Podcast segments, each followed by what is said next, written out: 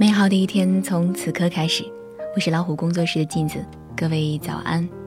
今天我们来说一说关于“分水岭”这个词。很多人每每听说谁家有上初二的孩子，总是会习惯性的关切的问：“嗯，初二是分水岭。”所谓这个分水岭呢，就是成绩能上去，从此就跻身一二梯队前方形势的一片大好；如果说学习上不去的话，从此就落下凄凄惨惨，还有几年要在食物链底层苦苦挣扎。分水岭是一个完美的词汇，女人的分水岭不偏不倚地落在了三十岁。三十岁好像有魔性，就像爱情，它来的时候你不一定知道，但它走的时候你一定知道。三十岁的你还没有来得及出任 CEO，还没有去过欧洲、美洲、大洋洲，就在一片三姑六婆催婚声中，夹杂着四大银行催款声中，和三十岁正面交锋了。在我们十八九岁的时候，经常对着父母叫嚣：“我都快二十了”，企图以此为借口争取到一点独立，屡试不爽。可是当我们二十八九的时候，自己却绝口不提年龄的事儿。反倒是父母会悠悠地说：“你都快三十了。”这背后透着无限的哀怨。我们现在在听伊能静十九岁的最后一天，默默倒数着二十九岁的最后一天。三十岁坏就坏在它的象征意义。三十而立一点都不假，立风光一时或是优雅到老，立进军事业或是退守家庭，立自己能闯出来，或者是回去当继承者们。很多人会告诉你，甚至是告诫你，过了三十岁，你就不能再打青春牌，不能随便一件单品就往身上贴，你会开始青睐固定的品牌和风格。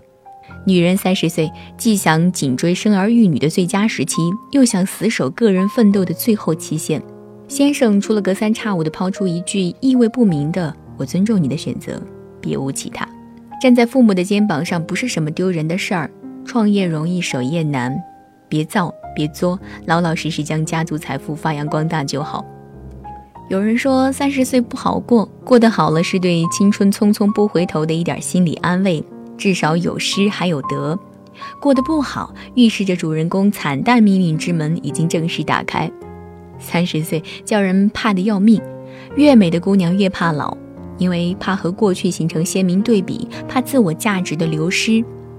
如果你从小美到大，你一定有太多对自我的肯定与欣赏被培养的构筑在美貌之上。衰老就意味着资源流失。相貌平平甚至是有点丑的女子，反倒没有那么怕老，因为岁月给她们不美平添了几分温婉和慈善。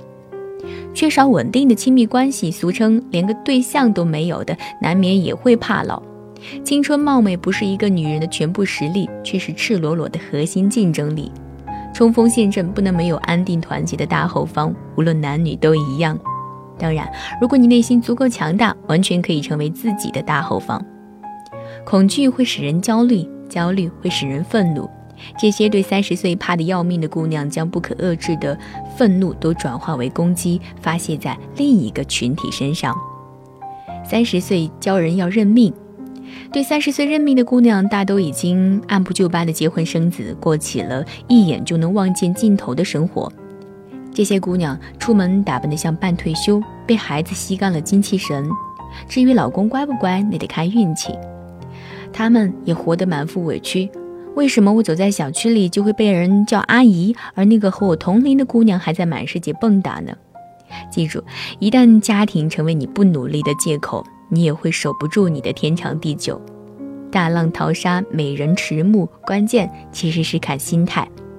不合理的世俗观念、审美取向都可以斗，唯有时间不敢斗也斗不过。向一切恶心过你的人和事展现出不同年龄段的女性之美，才是王道。所以还是敷个面膜，想一想时间赋予了你什么吧。行到二十九，坐等三十岁。女人三十岁还有青春吗？如果你这么问我，我只能说我已经成功的迈过三十这个门槛，似乎好长时间了，依然觉得一切安好，青春无敌，生活美好。所以不怕分水岭，不惧前路漫漫，因为一路上你有那么多温暖的陪伴。我是镜子，更多精彩不要忘记关注微信公众号“老虎工作室”。